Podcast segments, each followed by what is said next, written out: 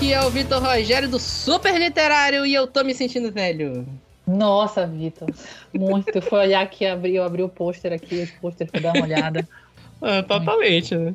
E eu também estou aqui com Carol Lima. Olá, de volta, depois de alguns episódios. Mas olha, isso aqui é velharia, viu?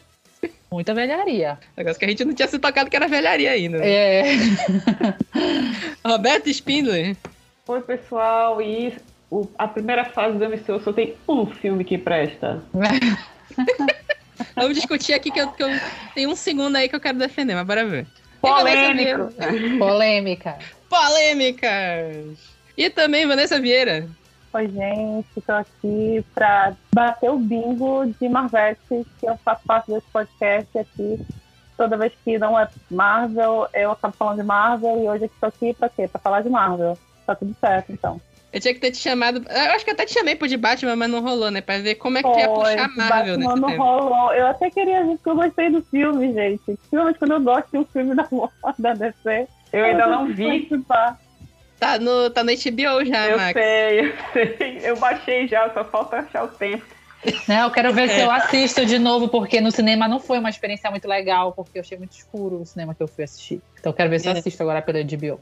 Eu tô achando que eu vou assistir é parcelado. Por cada meia hora, eu assisto um pedaço. porque Chega de noite e fala, é, eu não tô afim de assistir, são quase três horas de filme, eu quero é dormir, aí, aí não assisto. É, gente, a experiência no cinema é diferenciada, assim, em relação a esse tempo. Eu não senti. Mas enfim, eu não tava aqui, mas eu não senti o tempo passar, e isso pra mim já é um elogio pra DC, porque geralmente eu sinto muito o tempo passar quando tô vendo filme da DC. Episódio de Marvel, a gente tem que falar mal da DC, óbvio, né? Claro. Pode-. Vocês podem fazer igual eu fiz pra reassistir Thor pra esse tempo, que foi de 20 em 20 minutos. Ai, guerreiro, Horroroso. guerreiro. Já, já dando spoiler aqui da- dessa parte da discussão, né? Mas sim, estamos velhos. Hoje é dia. Estamos a, a gente tá gravando aqui 26 de abril. Amanhã, exatamente, completam 10 anos da estreia de Vingadores 2012. E no dia 30, completam 14 anos de Homem de Ferro. Minha Eita. nossa. Tá todo Cato- mundo Gente, velho. eu vou dizer uma coisa pra vocês. Eu assisti Homem de Ferro no Olímpia. Nossa, sério? Esse é o meu eu nível de assisti. velhice. Nossa. Nossa, É. nossa. Eu lembro que eu, eu estudava, eu fazia faculdade no IESAN, então pra mim era muito fácil. Tipo, eu ia pro Olímpia ou pro Naz, é, Nazaré, não, Nazaré não existia mais na época, eu acho, mas Olímpia, sim, tava passando esses filmes. E aí eu ia da faculdade pro Olímpia, do Olímpia voltava pra faculdade. Maravilha. e aí, vocês entenderam? Vamos falar de Marvel MCU, retomando a pauta de filmes de super-heróis. E é isso, tudo isso e muito mais depois dos nossos recados de hoje.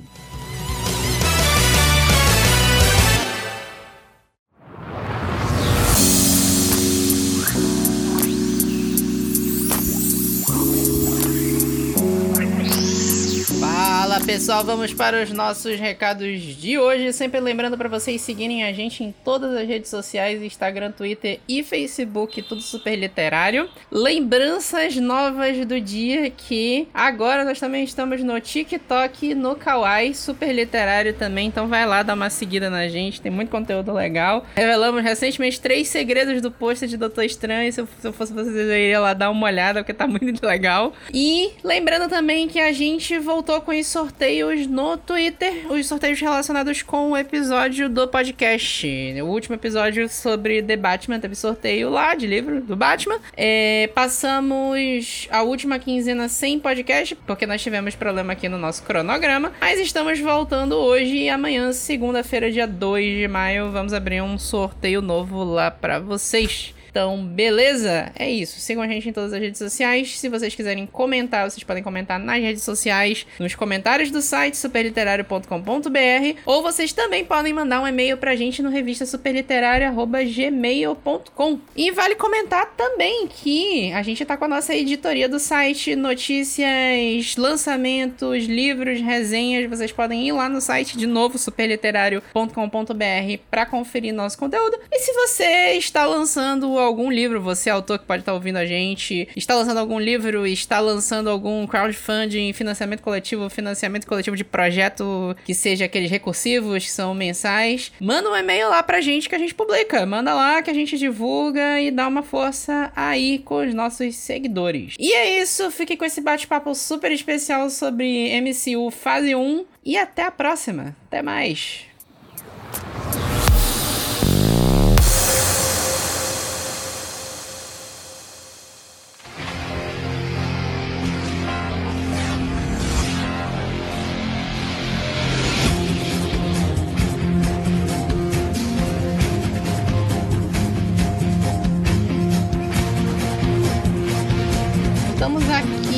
Relembrar Marvel Cinematic Universe, né? Na época não tinha esse nome, inicialmente, né? Que começou oficialmente ali em 2008, quando foi o lançamento do Homem de Ferro, né? Mas assim como quando a gente discutiu X-Men, que o primeiro X-Men saiu em 2001, mas a produção começou nos anos 80, o filme do Homem de Ferro tem a produção iniciada em 1990. Eita. Gente, pra minha nossa. É só, é só, tipo, sentido cada vez mais velha. Eu tinha acabado de nascer. Eu não tinha nascido ainda. É, 1990. Eu tinha três anos. É, é, todo mundo. 90, eles já tinham iniciado a produção do. Eram os três filmes: Homem-Aranha, Blade e Homem de Ferro. Blade saiu, dois, saiu dois Blade, Blade de 98 ou 99, se eu não me engano. Aí levou esses 10 anos pra ser feito, né? E fez algum sucesso. Homem-Aranha levou mais esses 10 anos também pra ser lançado, saiu em 2002 pela Sony. E na época, os direitos do Homem de Ferro eram da Fox também, assim como do- os dos, dos X-Men. Olha, a gente quase viu o Homem de Ferro no mesmo universo dos X-Men ali. Do... Olha aí, olha o que, que a gente escapou, né? Coisa maravilhosa.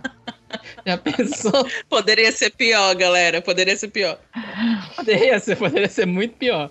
Mas o, o que aconteceu nesses 20 anos de pré-produção, quase 18 anos de pré-produção, foi o que aconteceu com a grande maioria dos super-heróis da Marvel dessa época. Eles ficaram pulando de pré-produção em pré-produção, de estúdio em estúdio.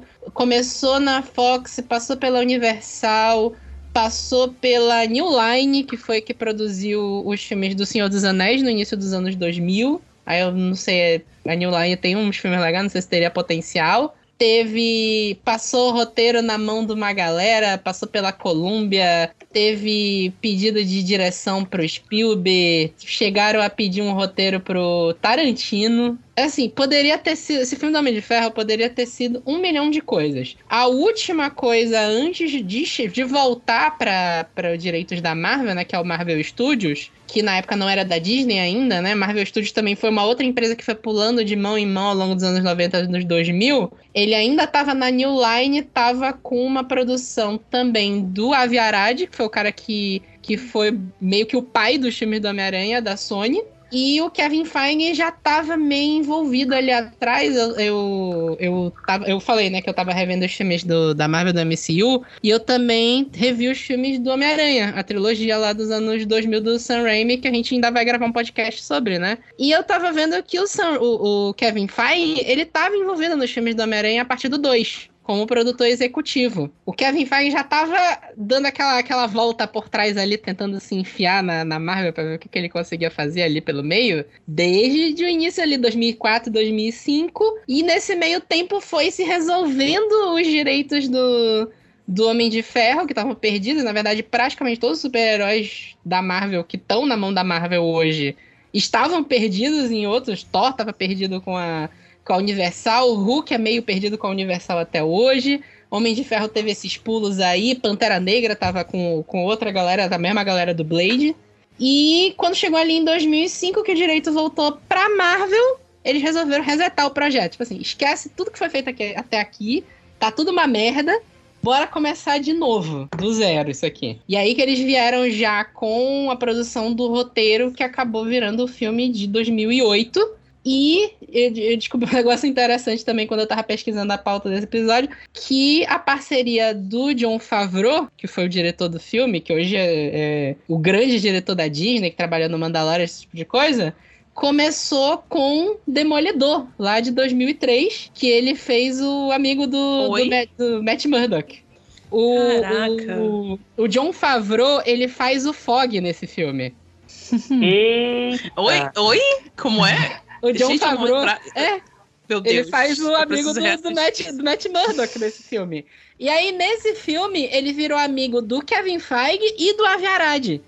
Fez as amizades certas, como fica bem É. claro. Melhores amizades da vida, né? E aí, quando chegou o- a, a nova produção do roteiro em 2005, do, do Homem de Ferro, que virou, de fato, o filme de 2008, eles lembraram, olha, o cara lá, ele queria dirigir um filme de super-herói, bora chamar ele?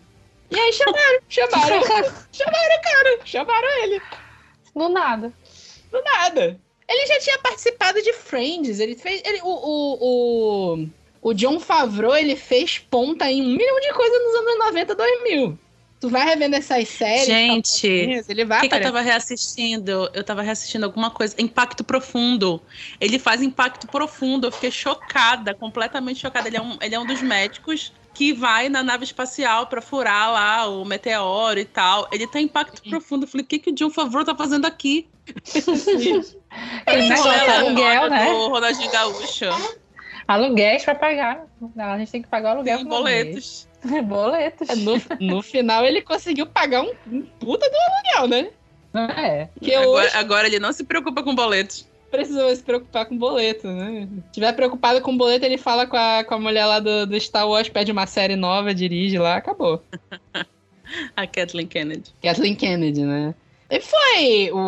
o de- é, é, esse, a maioria desses filmes de super-herói, né? Tem essas histórias. né? Ah, 50 mil pessoas poderiam ter sido, né? O, o Homem de Ferro, quem foi mais famoso foi o Tom Cruise, né? É, nossa, esse é um grande e se. Eu acho que a gente tinha que fazer um episódio, tipo, e se. E Mas cis, tu né? What sabe if, que, mas- é, o Tom Cruise ele era, ele era muito cotado por causa de uma HQ do, do Homem de Ferro chamado Streamers, que o desenhista Que fez é- ele. Sim.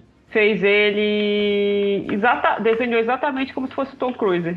É, isso é Vocês verdade. verem a- as artes do, do Streamers, dessa HQ, tu olha pro, pro desenho, cara, foi claramente baseado no Tom Cruise, assim, tu olha, olha, Tom Cruise. Aí, eu, aí, tipo, meio que ficou assim, ah, seria legal se fosse o Tom Cruise, o Homem de Ferro e tal. Assim, e- Mas no final foi o Downey Jr. é- essa HQ, inclusive, foi o que baseou o Homem de Ferro 3. Muito, muito, muito loosely, né? Tipo, vem lá, baseou! É. Livremente, o- ada- livremente baseado. Livremente Inspirada. adaptado, né? O, o MCU, ele inaugurou meio isso no- nas adaptações de quadrinhos, que a coisa do filme não necessariamente se basear numa HQ. Está adaptando uma HQ, mas está tentando... Ele vai usar esses personagens e vai tentar levar eles numa direção parecida com a- o que acontece nas HQs, mas não necessariamente vai ser uma cópia, uma adaptação de verdade dessa história, né? O. Assim, eu odeio Extremes. Eu tenho problema com essa HQ, de fato. Ao ponto de achar que Homem de Ferro 3 ainda é melhor que essa HQ, mas ok. Mas eu peguei pra rever Homem de Ferro, eu não sei o quanto vocês lembram do, do primeiro filme. Ele é bem baseado nas HQs de origem do Homem de Ferro nos quadrinhos, com algumas alterações, claro, para os dias atuais, né? O Homem de Ferro nunca foi um personagem gigantesco dos quadrinhos, nem nada. E eu, eu lembro que antes de ouvir falar de Homem de Ferro, de filme, e o Homem de Ferro virar o que ele virou hoje em dia, a HQ mais famosa que eu conhecia dele, tirando o Extremes, era o Diabo na Garrafa. Não sei se vocês já Uhum, ouviram sim. falar dessa Uhum. que é uma história sobre alcoolismo, o alcoolismo do Tony Stark, que mais ou menos foi adaptado pro Homem de Ferro 2. E, mas assim, o Homem de Ferro nunca foi uma grande expressão. Ele era grande quando tinha história dos Vingadores, porque ele é um membro fundador dos Vingadores e por aí vai. Mas as HQs mesmo do Homem de Ferro nunca fizeram sucesso. E extra, a gente estava vindo dos anos 90, que provavelmente foi a era mais amaldiçoada dos quadrinhos, que nada prestou. Salvo, salvo, tipo assim, duas ou três exceções. A grande maioria, tudo é odiado hoje em dia. Hum. Tem, tem uma história loucaça que eu peguei do, do, do Homem de Ferro dos anos 90, que o Homem de Ferro vira um vilão, mata um monte de, de super-herói da Marvel, E aí eles voltam no passado, pegam o Tony Stark adolescente, dão uma Meu armadura pai. pra ele e ele e os dois Gente, Homem de Ferro se enfrentam. Tem umas viagens assim que. É, Né? assim, não querendo. Não querendo fazer a comparação, mas meio que fizeram isso com os X-Men um tempo depois, quando o Ciclope virou vilão nos quadrinhos que pegaram o Ciclope jovem e trouxeram pra ele se enfrentar. É aquela coisa, né? Quadrinho, tu lê por cinco anos e aí as histórias começam a se repetir de novo. Qualquer quadrinho de super-herói que É. tu pegar é isso. É o problema. Qualquer quadrinho, tu vai começar a ler um quadrinho de super-herói agora, tu vai ler por cinco anos, daqui a cinco anos tu vai começar a ler as mesmas histórias de novo. É exatamente isso que acontece sempre. Eu, eu, eu caí nessa armadilha porque eu achei que não iam fazer isso com a Kamala Khan. E estão fazendo. Mas enfim. A verdade é que eu sou o Homem de Ferro.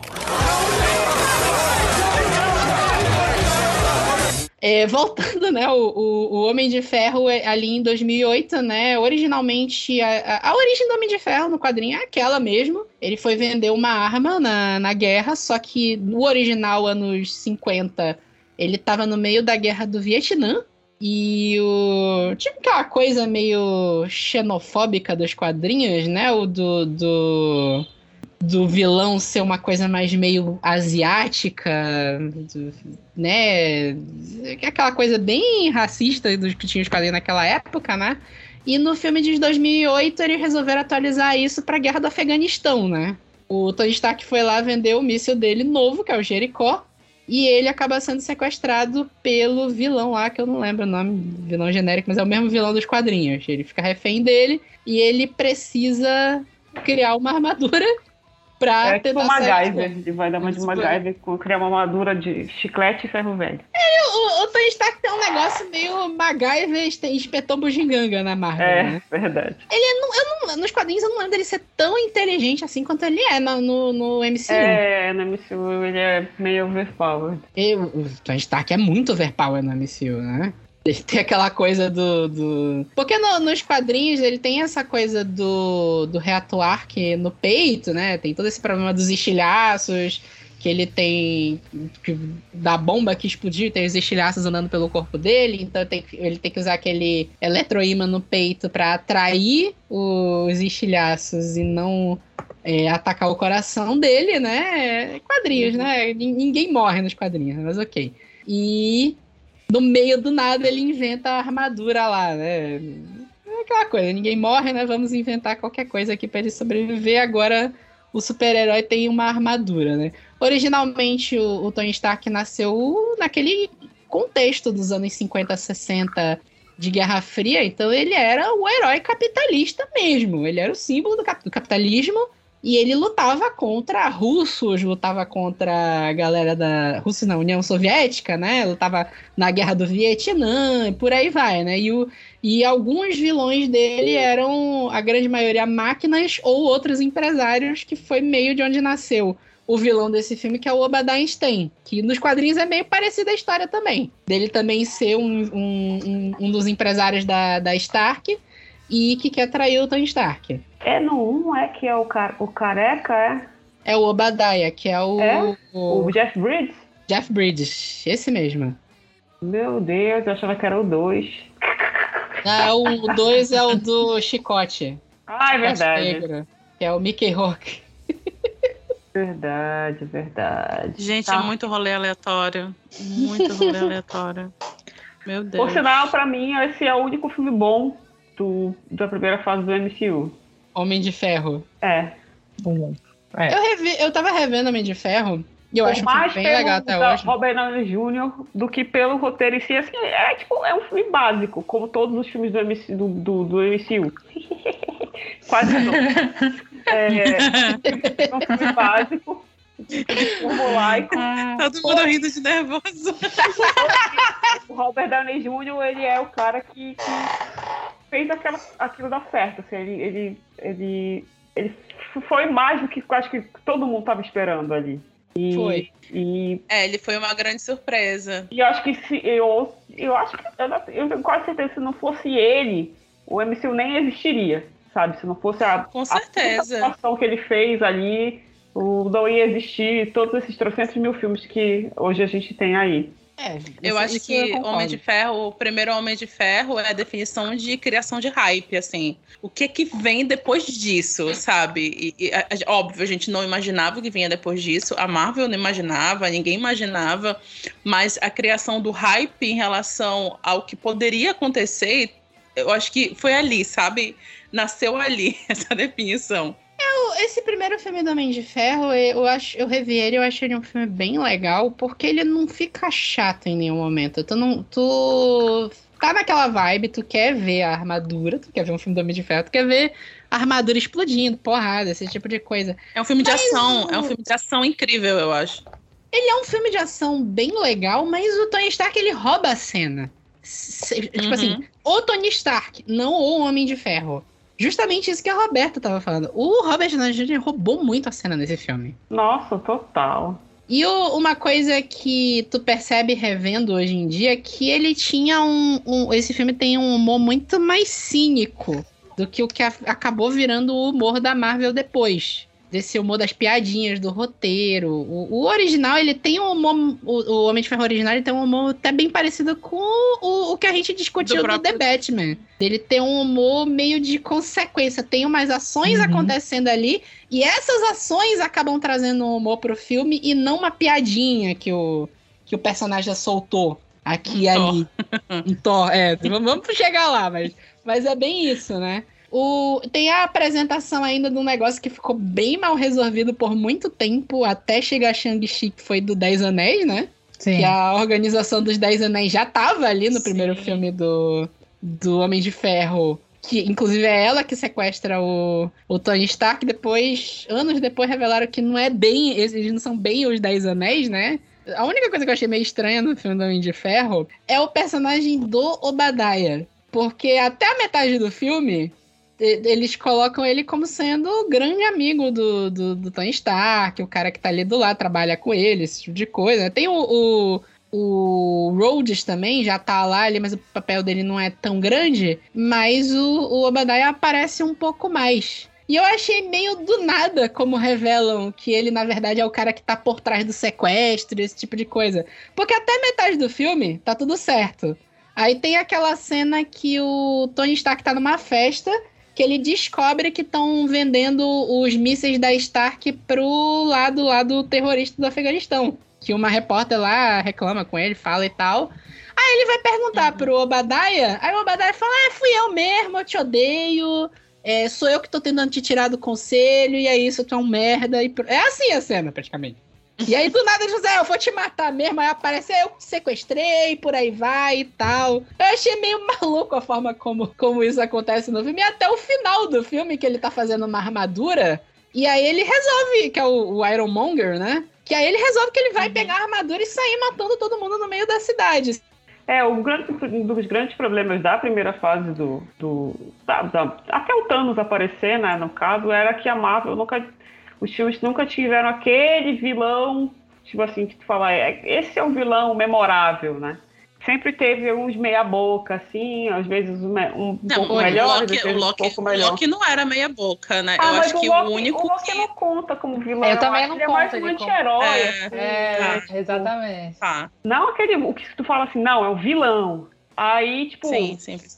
E principalmente nessa primeira fase, a gente percebe muito isso, assim, de, de, de você sempre fala assim, pô, a, a, a parte, a parte mais fraca, digamos assim, era vilão e tal.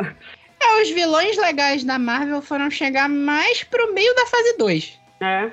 Pro Eu meio acho. mesmo, porque começa a fase 2 com o Ultron e é aquela coisa pavorosa que dá vontade de desistir de assistir. Não, É, o Ultron é eu- final eu da acho fase 2 muito- já. Muito, muito ruim o, o Age of Ultron. A acho que fase é 2, eu, a fase 2 eu acho que tem uns, acho que tem um dos piores, os piores filmes, eu acho. O Thor 2 é uma bomba. Sim, Thor 2, gente. Gente, eu gosto muito disso, é, como eles zoam Thor 2 em Ultima, Ultimato ou Guerra Infinita. É, eu, eu, eu, eu, senti- eu não tinha percebido antes, e eu já assisti é, Ultimato 300 vezes, mas eu só percebi esse final de semana reassistindo que quando o Thor vai explicar onde tá o éter, né, pra, eh, quando eles estão ali definindo pra onde cada um vai pra encontrar as joias, ele se embola inteiro pra contar a história. Sim. Ele não sabe nem por onde ele começa, ele É fala da é Jane. E aí, exato. Eu, eu, eu falei, cara, eles estão debochando deles mesmos, porque esse filme é uma confusão, ninguém sabe o que tá acontecendo. E ele não sabe explicar pra eles o que aconteceu naquele filme Não, não e nesse momento da história dele também. Se tu tentar agora explicar o roteiro de Thor 2, tu consegue? Não Gente, tem como, gente. explicar. O, Thor, É- o próprio Thor não lembra o que tava É acontecendo. tipo explicar o roteiro de Esquadrão Suicida. É tipo isso. E o. A gente tá falando da fase 2 aqui, né? Mas o, o vilão do Thor É. 2 ainda é o Doctor, né? O primeiro Doctor do reboot, né? Uhum. É. Coitado. A verdade é que eu sou o Homem de Ferro. Mas enfim, né? é, A fase 1, é aquela coisa, né? Não teve vilões muito legais, assim. Eu tava falando do, do Obadiah, né? Que no final do filme fica louco lá, do nada ele sai do, do empresário do mal que pega uma armadura e começa a matar gente na rua. Mas beleza. Tu precisava concluir ali o filme, né? Não sei exatamente o que, que eles estavam pensando, porque uma coisa que é meio estranha da, da, da fase 1 do- da Marvel é que eles saíram matando todo mundo dos vilões, né? Praticamente não sobra vilão vivo da fase 1. Verdade. Nem tem porquê, né? Eu, eu vou te falar, que a gente vai falar diretamente de Capitão América, mas eu acho meio estranho o jeito que trataram o, o, o Caveira Vermelha, que só foi reaparecer anos depois no, no Guerra Infinita, que ele é um dos grandes vilões E da do nada, sim, E do e nada. do nada, gente. Do ele nada. aparece do nada. e e tu nem lembra mais que ele apareceu em algum momento. Ah, aquilo é fanservice mesmo. Aquilo... Porque anos e É. anos passaram perguntando pra onde ele foi. E aí eles, "Bora- dar um papel pro Caveira Vermelha? Vamos lá, bora. Aí foi isso.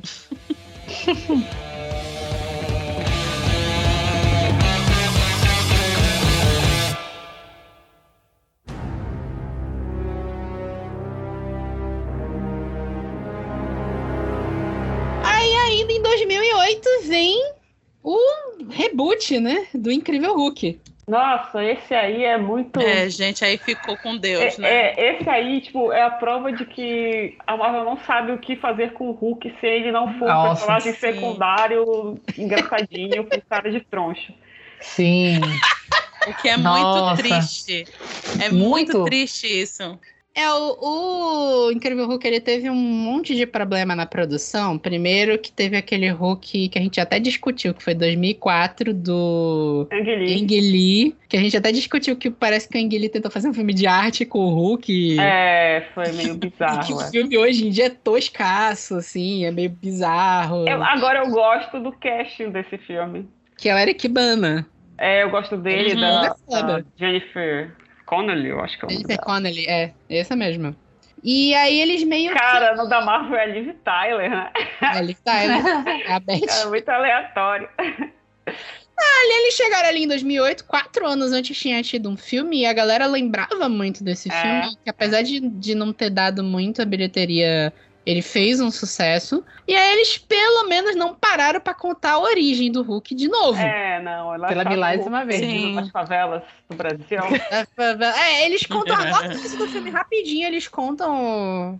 Faz um flash lá do, do acidente do Hulk, por aí vai. E ele tá na favela, do, na Rocinha, no, no início do, do filme. E aparece ele treinando MMA com um professor lá, tipo- tipo um Grace da vida, é, treinando respiração pra controlar o estresse. Pra não se transformar no Hulk, né? Quase fazendo uma yoga. É uma yoga, né? Yoga, respiração. É, assim, eu até falar, na época, eu não, eu não vi esse filme. Eu, eu sentei pra fazer a pauta desse podcast, e aí eu fui pegando o nome do filme e falei, Incrível Hulk. Até hoje eu não tinha visto esse filme. Eu vi semana passada. Ah, eu vi no cinema, olha, tive essa belíssima experiência. É bem esse filme. É. Aí o que eu fico na dúvida, porque eu achei esse filme toscaço. Eu achei esse filme tosco, assim. Eu achei o, o Hulk mal feito, assim, de um jeito É, eu bem- acho que, que ele é mais mal feito que o de 2004. Aí eu não sei se é efeito, porque eu já tô com o Hulk novo, né? Porque hoje em dia o Hulk é bem feito. Eu não sei se é efeito disso, ou se é porque na época já era ruim. Ah, eu acho que não, porque acho que na época eu não tenho essa sensação de ter É. achado ruim na época. Eu acho que é mais um negócio atual mesmo, que se tu for ver o do É, Eric do- também é um negócio boneco de borracha, assim, sabe? tem É uma aquela história de envelhecer o mal, né? Para os efeitos, É. pra hoje em dia, tem tudo isso. Cara, tem uma coisa que eu falei, eu não lembro se foi aqui ou se foi em outro podcast, que eu acho que excesso de computação gráfica faz Atrapalha. o filme Sim. ficar datado, data o filme de um jeito assim que, por exemplo, se, eh, se a gente assiste Senhor dos Anéis hoje, né, a trilogia, a gente não sente tanto isso que a gente assistiu o Hobbit. O Hobbit já envelheceu. Nossa, é, exatamente. o Hobbit é bem mais foi um dia desse. É Foi um impressionante. dia mesmo. desse, mas a gente não sente isso com o Senhor dos Anéis porque tinha muito efeito prático. Graças então, é, graças a Deus, exato. E isso é bacana. Eu acho que é aqui que eu falei assim, que Star Wars, essas séries de Star Wars estão trazendo de volta. É, então, são séries que também não vão ficar tão datadas assim lá na frente, porque isso é uma estratégia de Star Wars mesmo, né? Desde os primórdios. E aí eu acho que o Hulk não conseguiu. Eu acho que não, vamos fazer uma parada verde aqui e vamos, vamos sabe, não, vamos, vamos meter ficha. E aí não deu certo, ficou datado. Se a gente pensar no Hulk de 2012 e de agora, a gente não sente tanta diferença assim, porque ele já foi começado, assim, já foi feito numa linguagem diferente. Esse Sim. não. É porque tem isso também, a pré-produção do Hulk, em 2008, eles resolveram fazer o Hulk 100% digital. O Hulk e o Abominável também, que é o grande vilão do filme, né, que é o Tim Roth. Os dois são 100% digitais e a batalha final é um quebra-pau de bonecos, de bonecos Ah. virtuais. O Hulk dos Vingadores, principalmente do de 2012, se tu assistir até hoje, ele é bem feito porque usaram muito efeito prático. Eles fizeram uma armadura gigante de, de, de um material de. Tipo uma borracha, um algodão, alguma coisa do gênero, e botaram um ator vestido com aquela porcaria pra lutar contra o Thor de fato. Sim. E o que a gente vê no filme é uma melhoria disso. E aí, aí não tem jeito, espaço pro né? ator atuar de fato, né? Isso, ele tá, isso. Ele tá no personagem. Porque se tu olha o Hulk do, de 2008, tu olhar a cara do Hulk, tu não vê o Edward Norton nele. Tu não consegue enxergar. Uhum. O, quando trocou pro Mark Ruffalo, tu enxerga a cara do Mark Ruffalo nesse, nesse Hulk. É, é um, é um molde feito a partir da interpretação do. Ainda é uma computação gráfica bem pesada, mas é um pouco melhor do que acabou sendo feito no, no Hulk de 2008. E assim, eu, eu achei E um não é uma questão de qualidade de ator, porque o Eduardo Norton é um ótimo ator também. Sim, sim, Sim. é um ótimo ator. Assim, teve um problema desse Hulk de 2008 também, que foi o Edward Norton. Porque o, o Edward Norton, ele é um saco. Ele é um ator que é difícil, ele é um ótimo ator, mas tem histórico de muito diretor odiar trabalhar com ele, dele ser chato pra caramba e querer dar pitaco no roteiro, na produção, na direção e por aí vai. E o Hulk aconteceu Ele não exatamente isso. certo. E ele nunca ia dar certo no MCU. Nunca, Não, imagina. jamais, jamais. É, eu acho que do Hulk não tem muito o que falar, a não sei que é esquecível. É um filme bem esquecível. É um filme bem esquecível mesmo. Eu vi. Eu, eu até estranhei porque teve o What If ano passado, né? E Uhum. tem um episódio que é o episódio do Homem. que tem um negócio que implica lá no, no Hank Pym, no Homem-Formiga, que ele altera um negócio diretamente desse filme. E eu, e eu nunca tinha entendido por que, que eu não sabia de onde era essa cena. Até que eu lembrei que eu nunca tinha visto o filme, né? Esse E aí também é o filme que a Marvel gosta, é botar pra debaixo do tapete. Assim como, assim como o Capitão América não entendeu a referência. É, exatamente, né? O, o, o Hulk, eles têm um problema porque os direitos são divididos com a Universal ainda. Os direitos não são da Marvel e também não são da Universal, é dos dois. E aí, toda vez que o, o- a Marvel produzir um filme com o Hulk no título, a distribuição tem que ser da Universal. E aí a Disney não quer que isso Cagada, aconteça. né? É A Disney é não quer que isso distribuição aconteça. cagada. É, é distribuição, é cagada e eles perdem dinheiro dando a distribuição pra, pra Sim. outra empresa, né? O diretor desse filme eu peguei aqui, é o Louis Leterre, que ele dirigiu Carga Explosiva 1 e 2, e aquele filme também com o Mark Ruffalo dos Mágicos, o Truque de Mestre, Hum, na. Que eu gosto, mas eu sei que é ruim. Aleatório também. Aleatório. É só filme aleatório. Dirigiu aquele remake tosco do Folha de Titãs. Valerian, que é um filme horroroso também. É, é. ele foi aquele diretor que tava lá pra fazer o que o Kevin Feige queria. E o Edward Norton queria dar pitaco. E aí teve uma treta do Kevin Feige com o Edward Norton. Teve, teve até um, um, O Edward Norton saiu da produção, o filme já estava todo produzido, ele saiu da produção. Ele não fez marketing nenhum pro filme quando saiu na época. E a única coisa que ele chegou a fazer foi escrever uma carta dizendo que ele estava satisfeito com o filme, que era do jeito que ele queria mesmo. E só. é aquela carta que provavelmente foi o Kevin Feige que escreveu e só deu pra ele assinar, né? É. Aí, um homem de poucas palavras. É. É um negócio que, eu- que. É, essas tretas de, de filme sempre são uma cagada, né? Não tem jeito. Né, é, nesse filme também foi quando a gente começou a vislumbrar que a Marvel tava tentando fazer alguma coisa de multiverso, né? No Homem de Ferro, eles estrearam essa coisa de. Já, já existia antes o negócio de cena pós-crédito, né? Mas eles começaram a fazer esse negócio da cena pós-crédito que a galera fica pra ver de fato, né? Que a, que a cena pós-crédito de fato vai te mostrar alguma coisa sobre o pró- o próximo filme, né? No Homem de Ferro tem uma cena pós-crédito que aparece o Nick Fury. Na- no roteiro do filme, eles colocam o, o agente Coulson.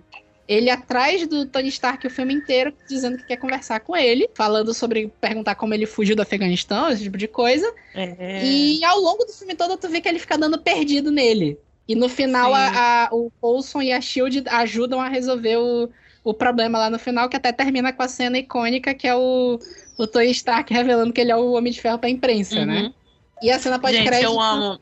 O Ultimato fica muito mais bonito quando a gente lembra dessa cena, porque Sim. é a cena que fecha o filme e é a cena que, em qual ele morre, né? A cena É. que o Homem de Ferro nasce pra todo mundo e é a última fala dele no filme também. Ai, gente, vou chorar. Pois é. é foda, é foda. E o, aparece o Nick Fury falando assim: Ah, é, tu- eu sou um Homem de ferro, né? Tu acha que tu é o único herói que existe? Você faz parte de um universo muito maior.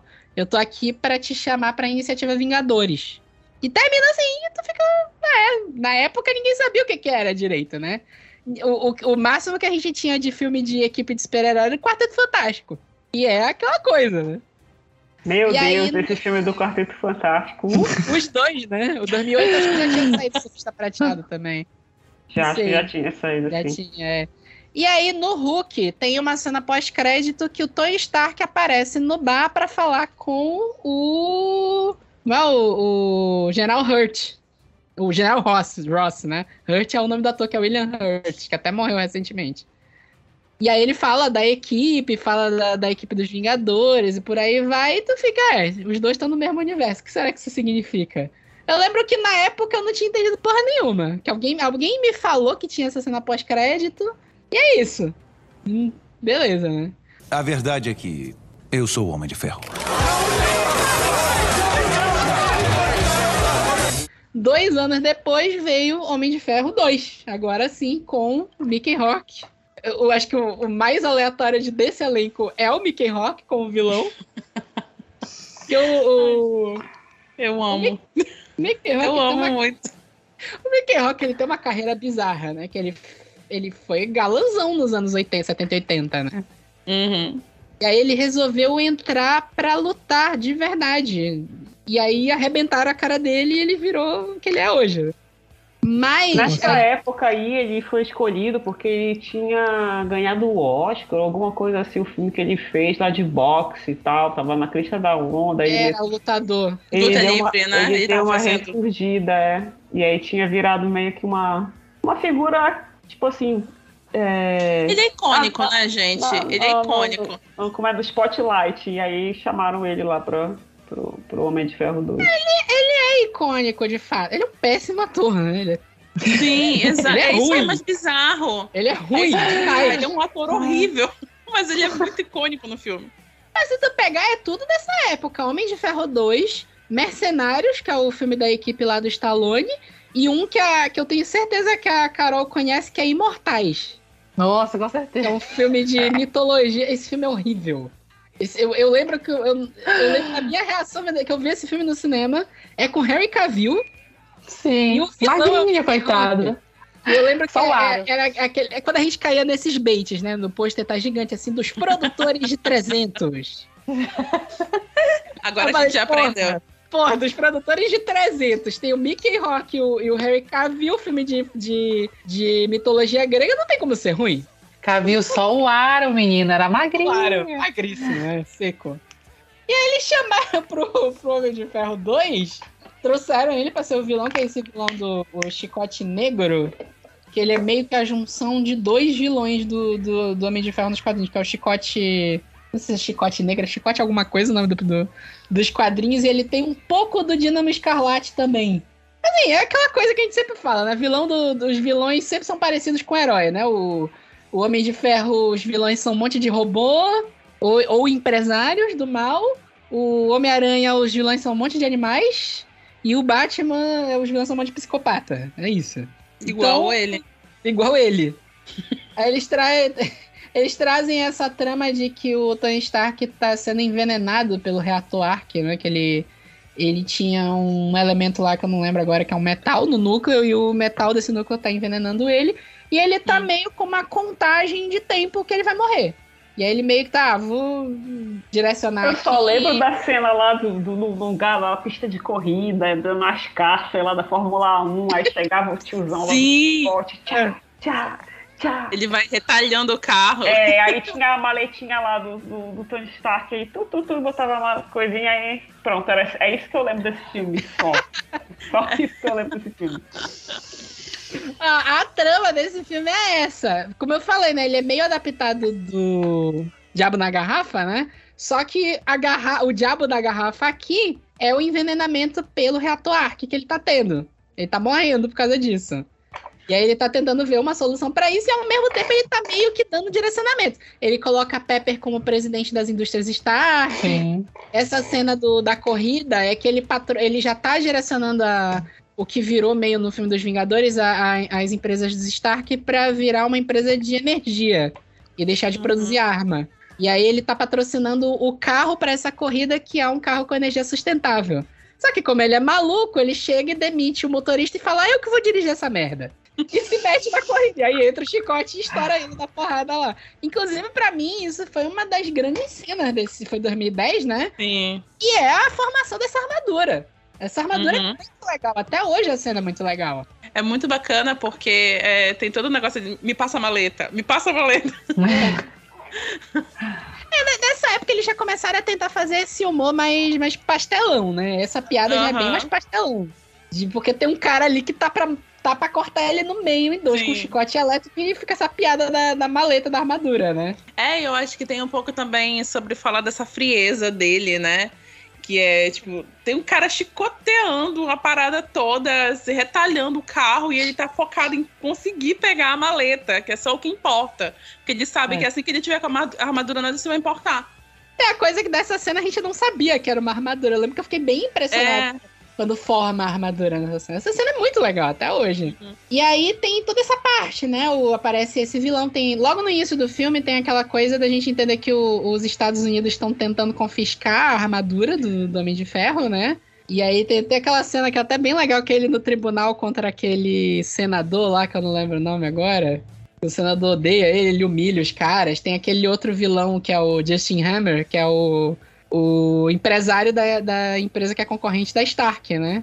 É, Inclusive nesse filme que troca o ator do, do Rhodes, né? Que era no primeiro filme era o Terence Howard e depois trocou pro Don Cheadle. minha nossa, eu não lembrava desse detalhe. Sim, que trocou o ator. O, o Terence Howard até reclamou um tempo atrás que ele falou que Isso foi eu o. lembrava, isso eu lembrava. Mas é Pois nesse é. filme que aparece o War Machine? É nesse filme. No primeiro filme, quando vai começar a cena final que o Tony Stark sai com a armadura pra lutar contra o Obadiah, aparece o Rhodes olhando pra armadura prateada e falando: Ah, não, me aguarda, vai ficar pra uma próxima. e aí, nesse filme, é o que tem a cena que, de novo, no início tá a coisa de que o, o governo americano quer confiscar a armadura. E eles chamam o Rhodes pra tentar convencer o, o júri lá de que a armadura é uma arma mesmo, que precisa ser confiscada. E aí o, o Tony faz todo um negócio lá pra mostrar que, que não tem nada a ver, que o Justin Hammer tá envolvido com o negócio lá e acaba ganhando. E no meio do filme tem aquela cena do aniversário do Tony Stark, não sei se vocês lembram. Que Ele Sim. bebe pra cacete e aí ele Uhum, tá loucaço. a armadura, tá loucaço lá. Sim. E o Rhodes fica puto com ele porque ele te- tem todo, todo um trabalho pra defender o, o. Stark no, no júri lá e ele tá usando a armadura daquele jeito. E aí que ele veste a armadura e leva ela embora. Que é aí que, o, que eles configuram a criação do War Machine, né? Porque pra, pra muito fã do, do Homem de Ferro, tem muito fã que gosta muito mais do War Machine do que do Homem de Ferro em si, né? Nos quadrinhos? É, nos quadrinhos, nos quadrinhos. Uhum. Tem, tem muito fã. Assim, se tu pegar o, o- a armadura do War Machine, é mais estilosa que a do, do Homem de Ferro, né? Uma armadura cheia de, de arma, de metralhadora, de míssil, né? Afinal, é o War Machine. O É. War Machine, máquina de guerra, de fato. pois é, né? É isso. O mínimo que eu espero é um canhão. Pois é, né? E é nesse filme que é apresentada a Viúva Negra também, né? Ah, Sim, é verdade. A cena é do verdade. corredor. Sim. Icônica. Scarlett Johansson com aquele cabelo meio fake, vermelho meio blé, depois melhoraram. Eu tava com um perucão nesse filme, né? Era peruca? É. É. A gente reclamou da peruca do, do, do Doutor Estranho e Homem-Aranha, né? Mas desde essa época eles já não acertavam, né? Era muito palha ali, É melhoraram. difícil é acertarem é uma peruca, questão, né? Peruca é uma coisa complicada. É, mas são se tu poucas. pensar bem, o, o Capitão América usa peruca o tempo todo, que o cabelo do. do. do, do Chris Evans não é louro. Ele usa peruca. E fica bom. É.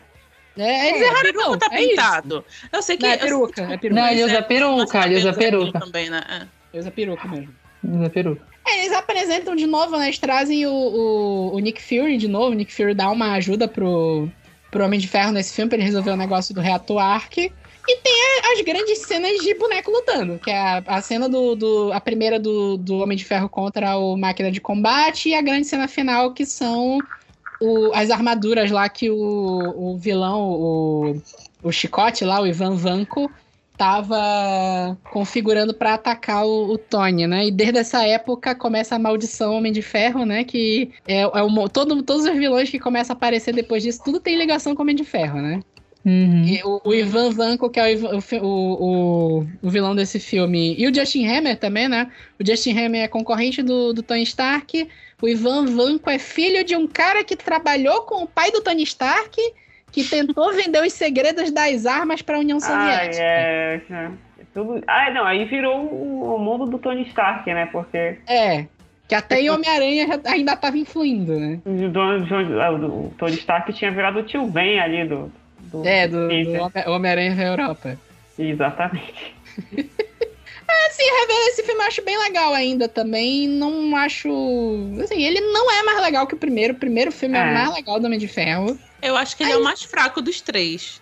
Ah, não, eu acho o 3 É, pior. o três- eu Ah, o 3 pra mim. Eu não tenho uma memória pior. muito boa com o terceiro, não. eu acho o três Eu, pior. tenho- eu- eu acho que o 3 é meu guilty pleasure. É por isso que eu tô falando isso. Porque eu, eu gosto muito de assistir o 3.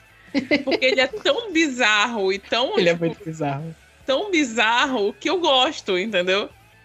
A única coisa que eu lembro do 3 é assim, tipo, a minha, minha sessão foi uma bosta, porque faltou luz umas duas vezes, aí quando voltava, voltava assim, tipo, numa parte que a gente não tinha nem visto ainda do, do filme. Eu sei que tipo, começou umas 8 da noite, foi terminar umas 2 da manhã, porque ninguém conseguia Nossa terminar de assistir o filme. Foi uma Sim. bosta. É, aí eu não até hoje eu não consigo assistir, consegui assistir o Homem de Ferro 3. Pô, eu caí no É buraco negro aqui de ficar vendo foto do Chris Evans, porque vocês falaram que o cabelo dele é preto. Ele é preto, ele usa peruca da Marvel.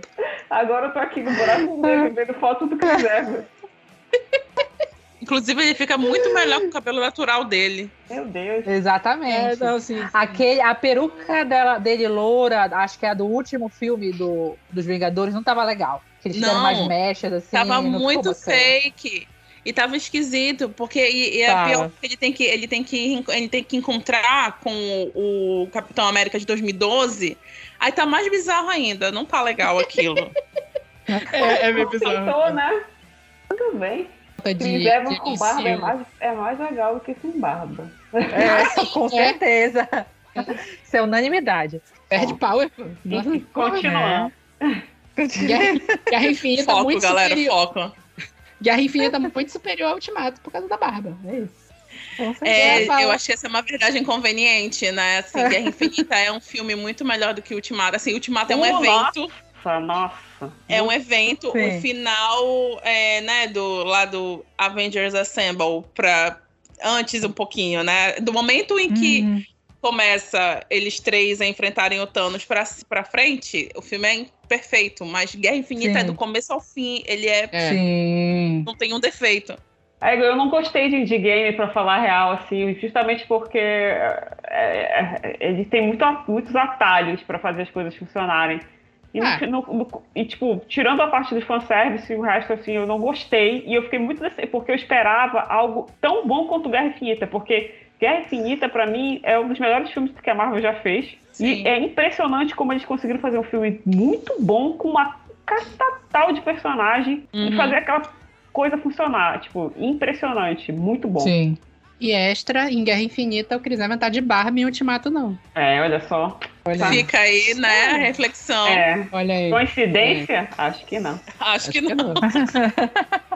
Que eu ia falar que a gente, a gente ainda vai falar mais detalhadamente de desses filmes todos quando a gente falar de fase 2 e 3 diretamente, né? Mas o, o Homem de Ferro 3, eu lembro que na época, só comentando rapidinho, eu fiquei com tanta raiva desse filme que eu resolvi trollar todo mundo. Aí eu soltei um tweet assim dizendo: Olha, Homem de Ferro 3 é melhor que Dark Knight. Aí todo mundo foi vendo o cinema e ficou puto comigo. Ah, Porra. eu lembro, que fiquei muito puto. com não, eu lembro que na época eu fiquei com raiva também, assim. Eu fiquei, que merda é essa? Eu odiei. Na época eu odiei também. Mas quanto mais eu vou assistindo, menos eu desgosto, entendeu? Essa que é a questão. Aí, enfim, né? Aí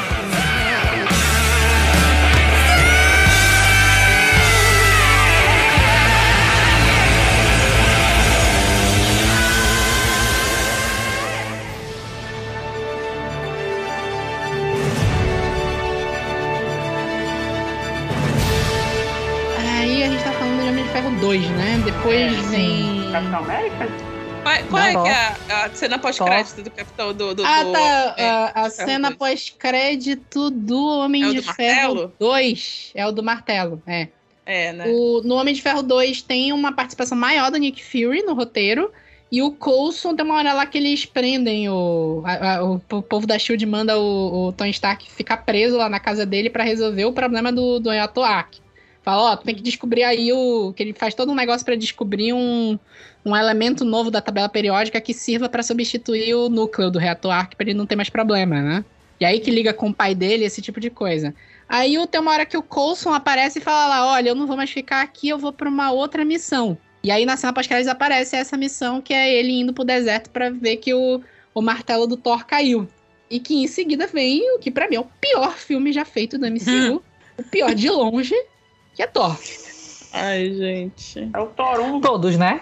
Thor, não. Sem não, exceção. Não, mano. Thor é muito pior que os Gente, outros. eu tenho dificuldade. Olha, eu tenho, eu, pra Não, começo, pra pra começo de pior conversa. é Thor 2, gente. Thor 2 é horrível. Eu acho, É. eu acho o primeiro Thor pior. 1 Eu acho tem o o Chris pulando sem camisa, pelo menos lá, jogando aquele copo no chão, falando! Ah, Parece o filme inteiro.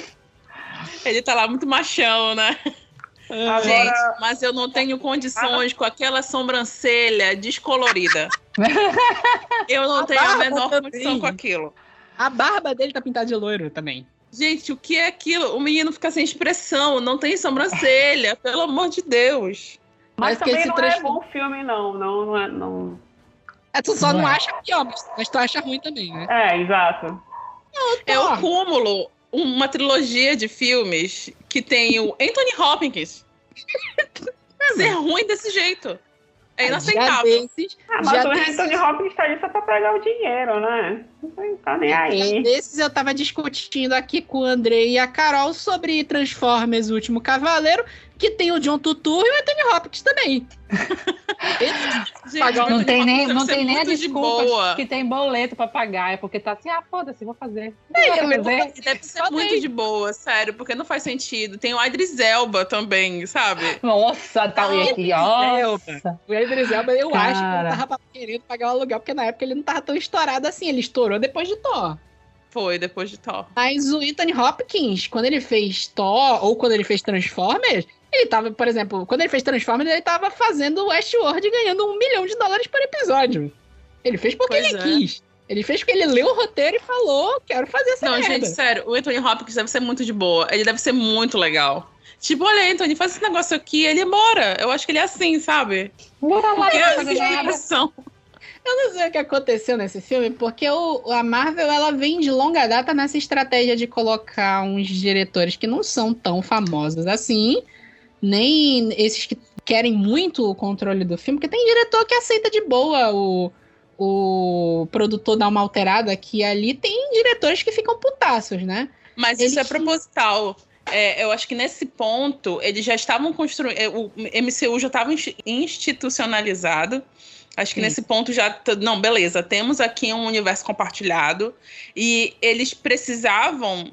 A produção precisava ter o controle dessa história. Então eu acho que era muito mais é, jogo para Marvel ter diretores que não fossem tão impositivos, sabe? Para poder escrever essa história do jeito que a produção precisava. E não do jeito que o diretor. Não na visão do diretor, mas na visão do MCU como, né, como um todo. Até hoje, Eu que- reparar, eles- a Marvel não escolhe diretor Muito famoso. é. famoso, é. Que... Não, mas era essa, se era essa estratégia, trouxeram o Kenneth Branagh, que é um dos É, diretores que- mais enjoados que existem. Só que é, ele, ele era já. Não fazia tempo que ele não fazia filme. Filme assim, de. de, pra de- É, eu acho que depende do contrato também, sabe, gente?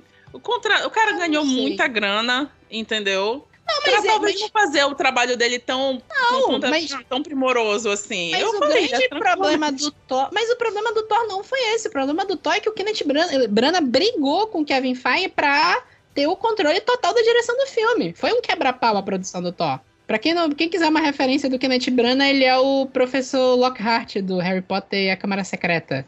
Nossa, é Eita, mesmo. caramba. É. E o cara concorreu ao Oscar esse ano. Concorreu ao Oscar.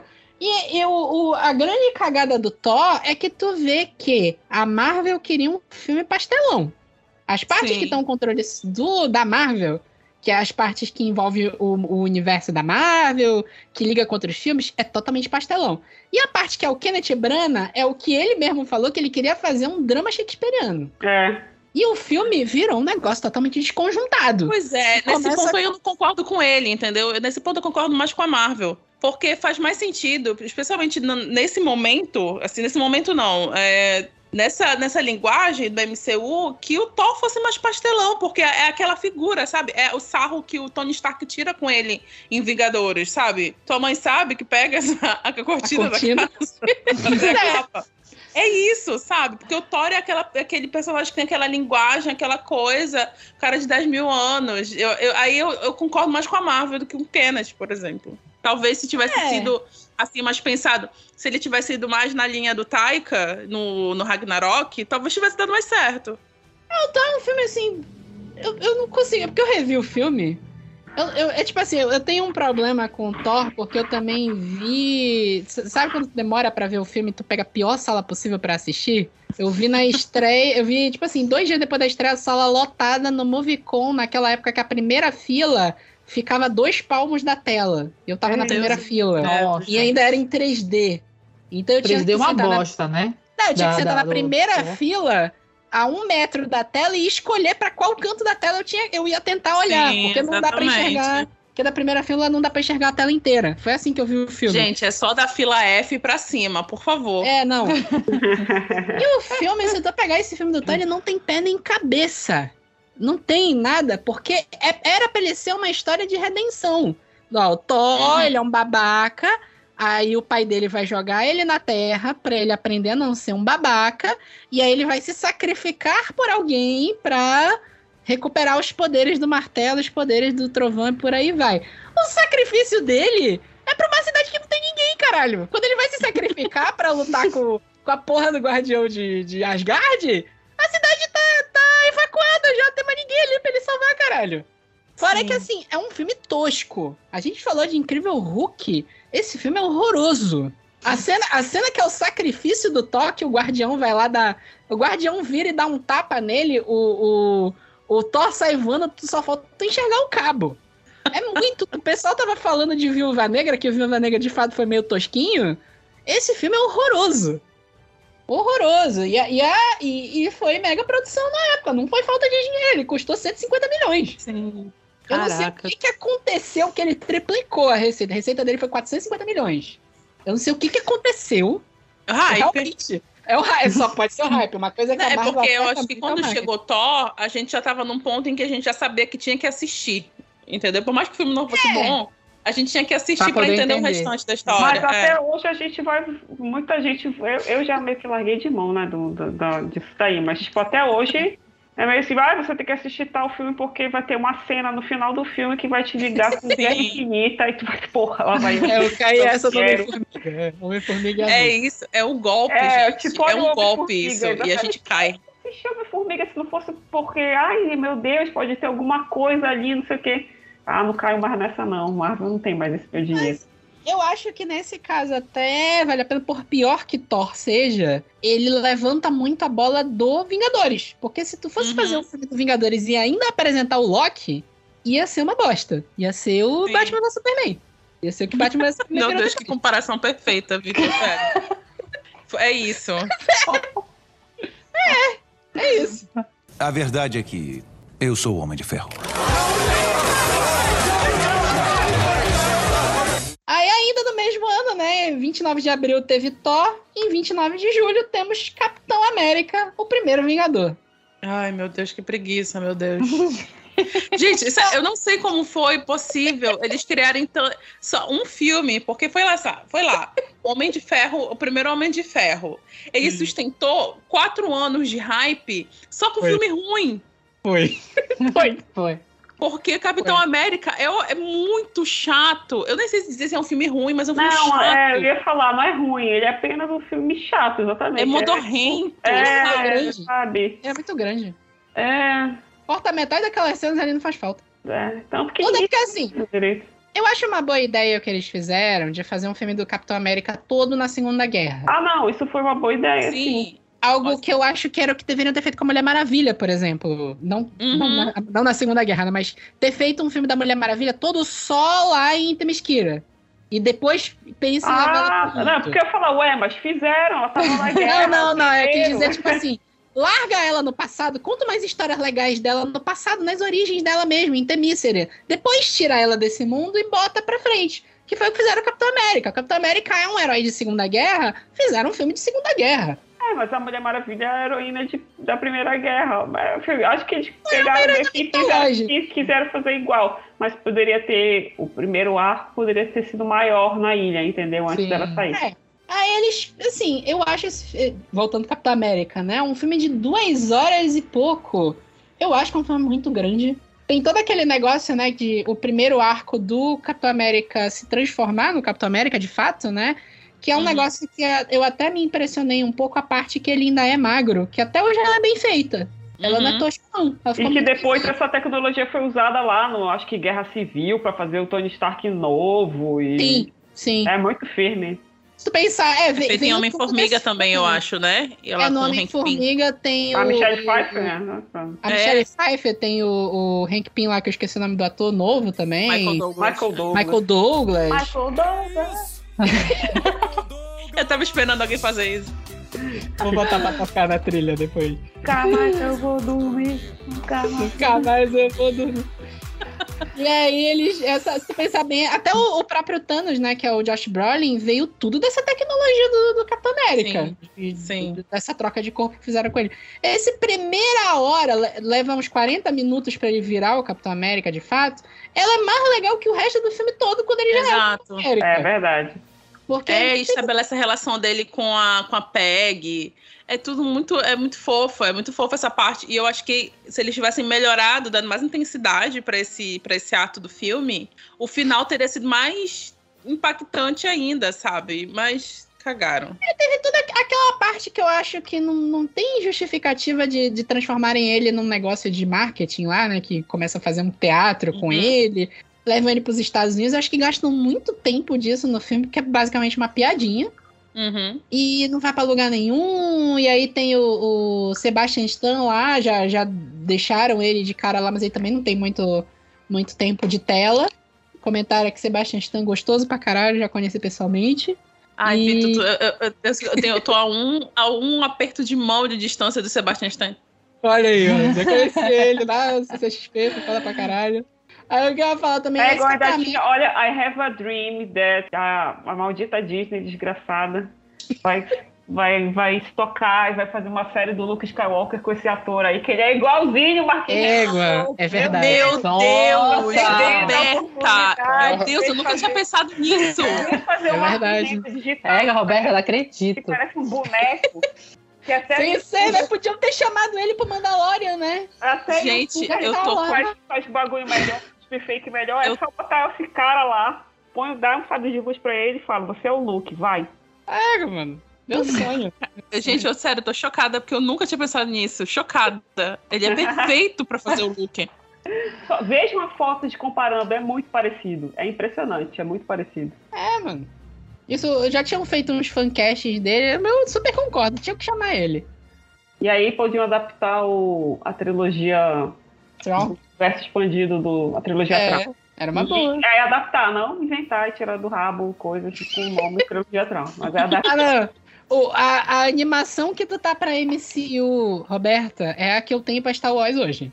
Eu desisti já, pra mim. Ah, eu já desisti faz tempo também. A eu vi era mandar. Depois Cara, ele.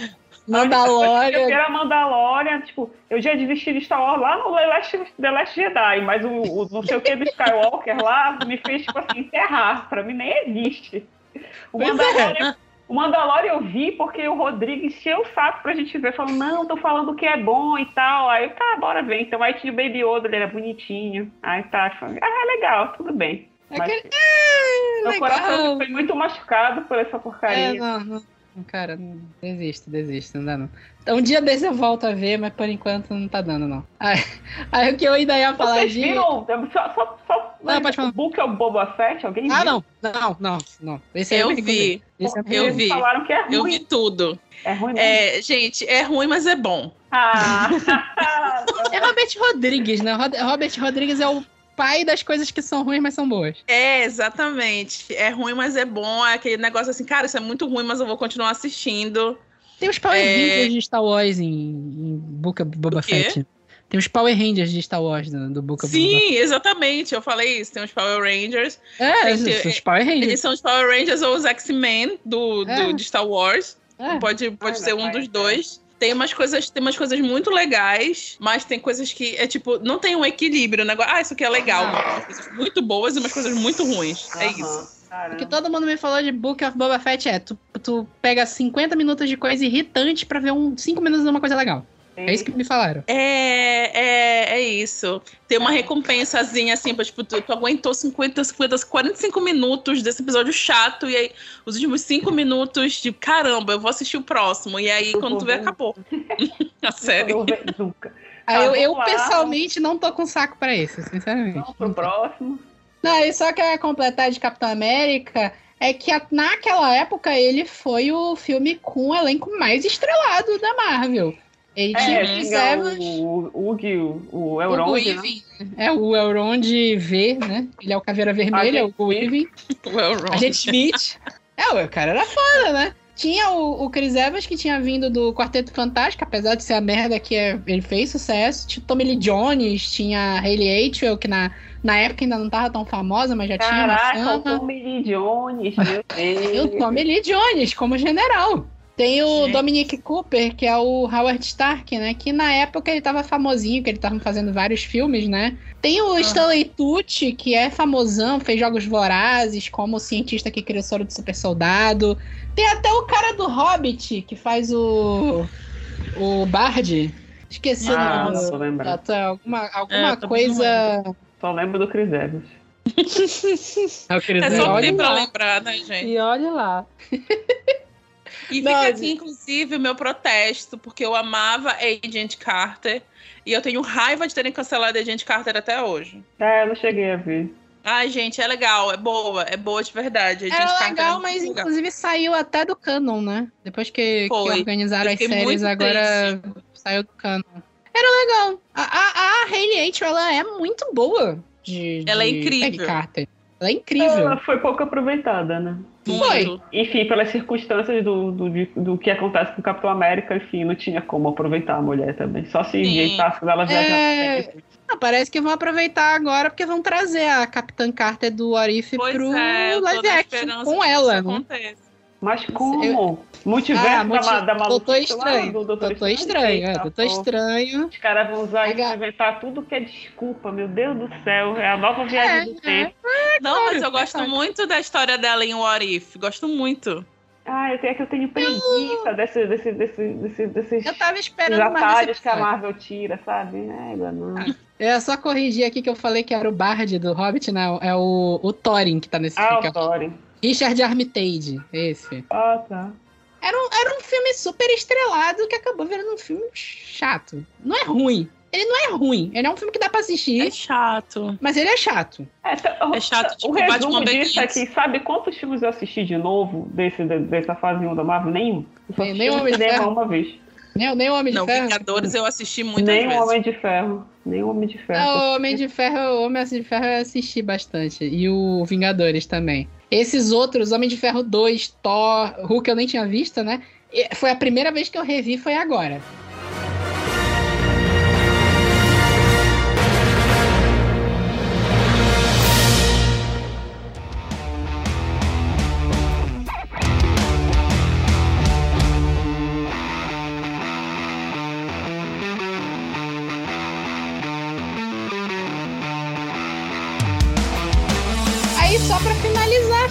Chegou em 2012, que é Vingadores. The Avengers, né? Na época, foi Nunca, nunca tentado antes, né? Um filme nunca de, tentado antes, né? de grupo e tal. Deve ser- Eles tinham tentado fazer Quarteto não Fantástico só, né? É. E X-Men. Só que X-Men é aquilo que a gente até falou da outra vez. É um filme bem contido.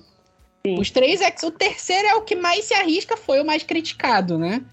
E o, a Uhum. gente tinha um problema de pra que que a gente vai reunir esses super-heróis, né? Porque o que a gente tinha visto o Quarteto Fantástico ser reunido pra nada nos outros filmes, né? Que no outro filme, primeiro eles lutam com o, o Doutor Destino do Paraguai lá, né? E, o, e depois com o, o, o Galactus, que é uma nuvem de poeira que é derrotada pelo Surfista Prateado e não pelo Quarteto. Gente, que fracasso. meu Deus do céu. E os X-Men, eles foram reunidos, mas é aquela coisa, não é uma ba- mega batalha, assim. Sim. O, o- o- eles nunca tinham tido dinheiro suficiente pra fazer uma mega batalha. É, é, e também porque X-Men. Os X-Men, eu acho que até nos quadrinhos, eles estão muito no mundinho deles, né? Os Isso. X-Men são é. tipo uma bolha, né? É tipo uma É. bolha dentro do universo Marvel. Mas assim, eu lembro que na época eu nunca tinha visto aquilo que eu falei, né? Eu não vivi o hype de Homem-Aranha de 2002, nem dos X-Men. Uhum. Eu nunca tinha visto um hype tão grande pra um filme, como foi Sim. Vingadores. Porque eu lembro que era filas e filas pra comprar ingresso. Naquela época aqui em Belém a gente Sim. ainda não tinha cadeira marcada. Eu lembro que Aham. foi uma. Eu, Tinha foi tipo. eu- correr, gente. Eu Tinha que fui ver esse filme com umas 40 pessoas, não é um exagero, eram umas 40 pessoas mesmo.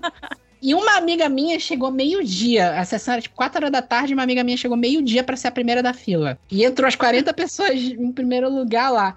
Todo mundo tinha uma camisa com o reator Arc do Homem de Ferro no peito. Todo mundo tinha essa camisa. Pra onde tu olhava, vendia essa camisa.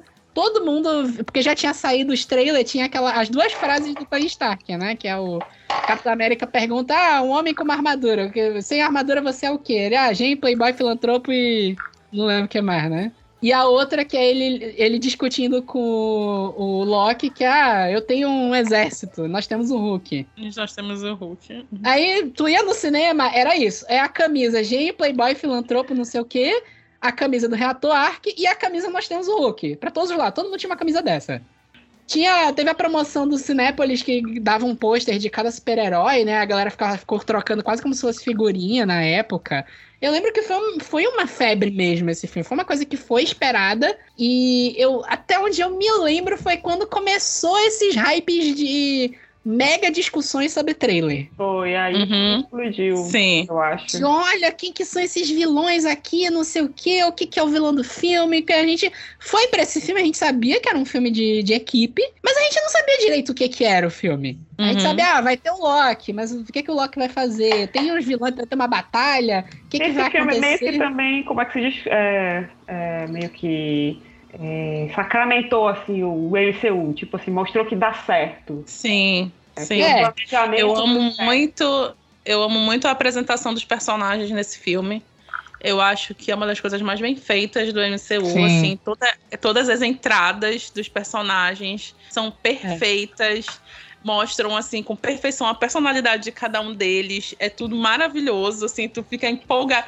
Mesmo que os filmes tenham sido horríveis antes, tu fica muito É. empolgado de ver aquela galera aparecendo na tela. É porque é aquela coisa, né? Que eu falei. Tendo os personagens apresentados, tu já tem um gosto por esses personagens, por pior que o filme tenha Sim. sido. Tu já conhece ele, tu já tem alguma ideia do que ele tá ali pra fazer. E é aquela coisa, o Vingadores, na minha opinião, é o primeiro filme que é uma origem de uma equipe de super-heróis. É, não é a origem do herói, é origem Não é- Isso. e não uma origem de herói que vai tropeçar e vai criar uma equipe no final.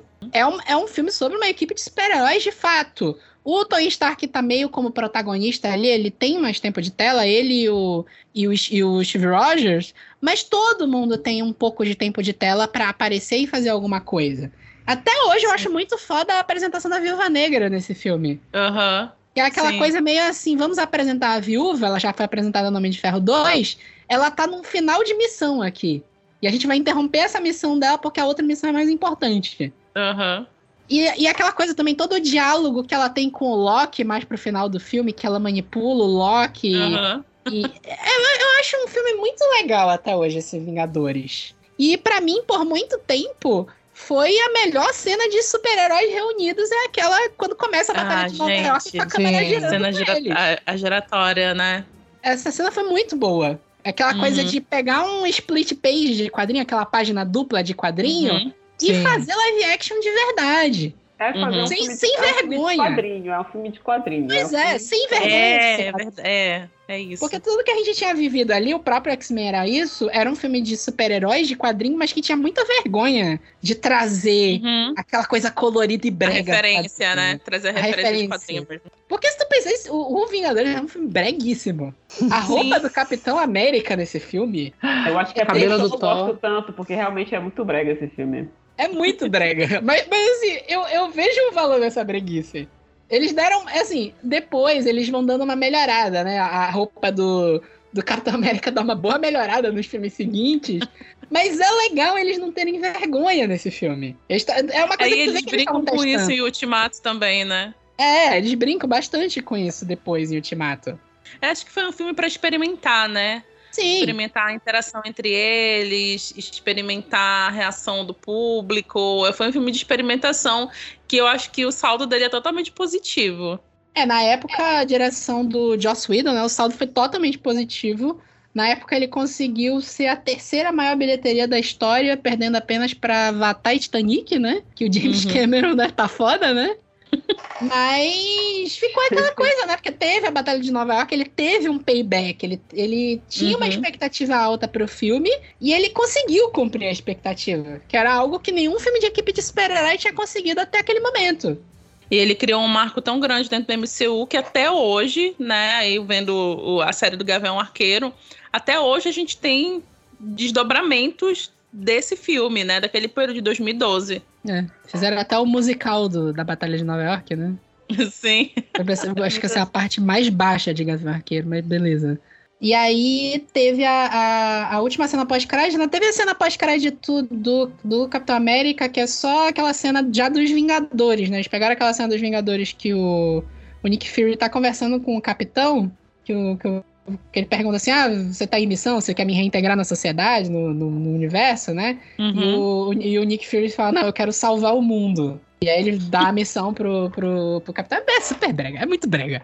Muito brega. É muito brega, é muito brega. né? Aí ele dá a missão pro, pro Chris Evans e o Chris Evans vai. O, pro, o, pro Capitão, né? E o Capitão vai ver o que, que ele vai fazer pra lutar contra o Loki. E aí que finalmente chegou a cena pós-crédito que eu, na época foi super icônica, que foi quando apresentaram o Thanos. A primeira aparição do Thanos, eles fazem até um trocadilho, né? Que tem um, um cara que trabalha pro Thanos lá, que é ele que dá o cajado pro Loki, né? E Uhum. o, o discurso final do filme é dele, né?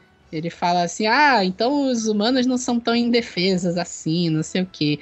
Lutar contra os humanos é cortejar a morte. E aí vira e aparece a cara do, do Thanos rindo, né? Porque tem aquela coisa toda dos quadrinhos que o Thanos é apaixonado pela morte nos quadrinhos.